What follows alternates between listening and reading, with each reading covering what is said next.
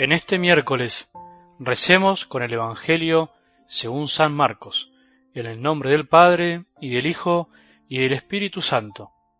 Jesús salió de allí y se dirigió a su pueblo, seguido de sus discípulos.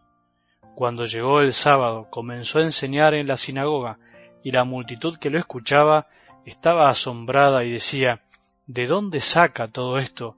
¿Qué sabiduría es esa que le ha sido dada y esos grandes milagros que se realizan por sus manos? ¿No es acaso el carpintero, el hijo de María, hermano de Santiago, de José, de Judas y de Simón? ¿Y sus hermanas no viven aquí entre nosotros? Y Jesús era para ellos un motivo de escándalo. Por eso les dijo, un profeta es despreciado solamente en su pueblo, en su familia y en su casa, y no pudo hacer allí ningún milagro, fuera de curar a unos pocos enfermos imponiéndole las manos, y él se asombraba de su falta de fe. Jesús recorría las poblaciones de los alrededores enseñando a la gente. Palabra del Señor.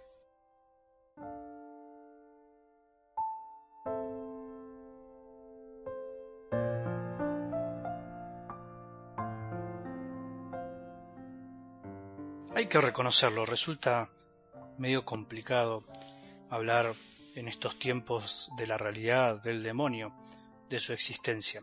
Es mucho más gratificante hacer como si no existiera.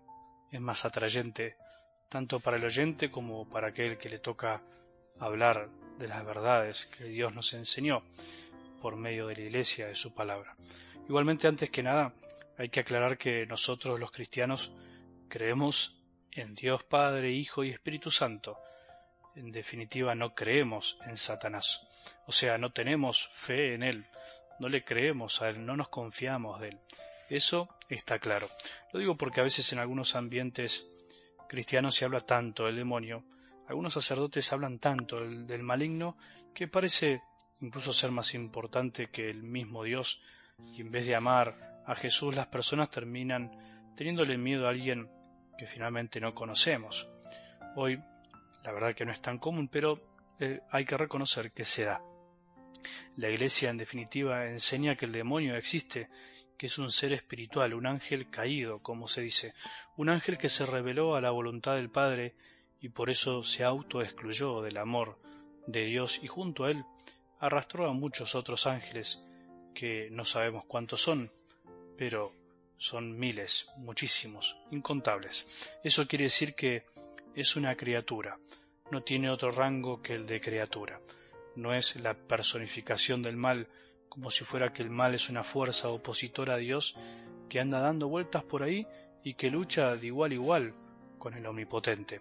Como se decía en los antiguos mitos, no es una energía maligna, no es la mala onda del mundo que está en el aire, no es algo que está tampoco dentro de nosotros, aunque puede pasar, no es algo abstracto, sino que es un ser distinto a nosotros, más inteligente que nosotros, que intenta continuamente alejarnos del camino de la voluntad de Dios. Esa es su principal finalidad, distanciarnos o bien oponernos a lo que Dios desea para cada uno de nosotros, o sea, la santidad, la felicidad, y eso lo hace de mil modos distintos.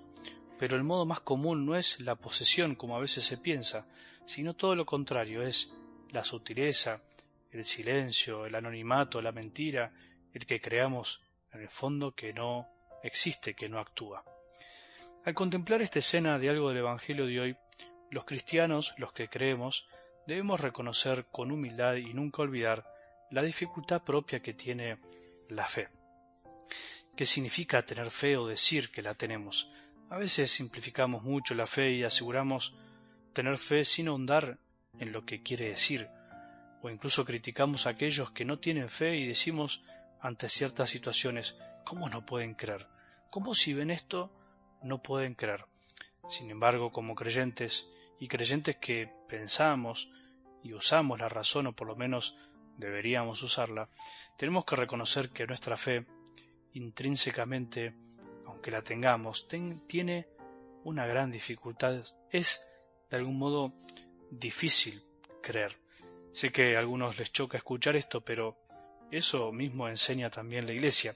Si no reconocemos esto, estamos simplificando la fe y en el fondo estamos menospreciando un don que es de Dios.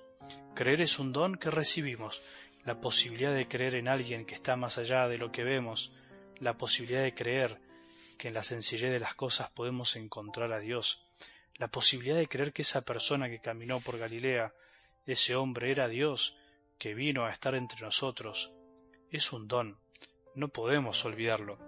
Y es por eso que a muchos les cuesta creer cuando se ponen a pensar. Nos cuesta creer porque no se tiene fe por evidencias o certezas científicas, porque el humano se transforma en obstáculo a veces para lo divino, para aquel que no tiene fe.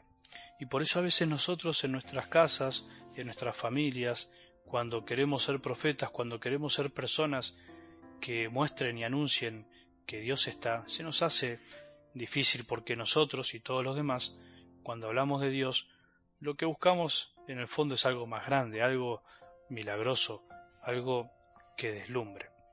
El Señor vino a enseñarnos justamente que Él eligió un modo muy sencillo de hacerse presente en la humanidad y lo sigue haciendo a través de la Iglesia, a través de cada ser humano. Una vez alguien que estaba haciendo un proceso muy lindo, un camino de conversión y que no podía ir a misa los domingos por su trabajo, me decía algo así. Si bien el silencio nos invita a la reflexión y a escuchar la voz de Dios, también creo que al encuentro del otro podemos encontrar a Dios. Al fin y al cabo, todo es caridad. El hallarlo en el otro, en un paciente, en un niño, en el colectivo, al que está con una mirada triste, es regalar un buen día, una sonrisa, no sé si pude explicarme bien, padre, me decía. Sueño con una iglesia que sea realmente católica, universal, en donde encontremos a Dios en los otros, en la misa, de los lunes o los domingos, o cualquier día, donde podamos desviar la mirada y pensar en aquel que no se acerca, o al salir de la misma iglesia. Creo que no es necesario agregar mucho más. La palabra de Dios fue obrando en esta persona maravillas y fue cambiándola y haciendo un corazón mucho más abierto y comprensivo. Necesitamos fe para ver los milagros de Dios. Necesitamos fe para darnos cuenta que Dios está presente. Por eso lo mejor que podemos pedir es la fe. No es pedir milagros. Si tenemos fe, veremos milagros continuamente en lo sencillo de cada día. El milagro de poder despertar, levantarnos y ver todo lo que Dios nos regaló, nuestra familia, nuestros hijos, el milagro de haber recibido tantos dones espirituales y materiales. Pidamos fe para poder descubrir que Él está siempre y que el humano no sea un obstáculo para creer, sino todo lo contrario, el trampolín para confiar en su presencia. Que tengamos un buen día y que la bendición de Dios, que es Padre misericordioso, Hijo y Espíritu Santo, descienda sobre nuestros corazones y permanezca para siempre.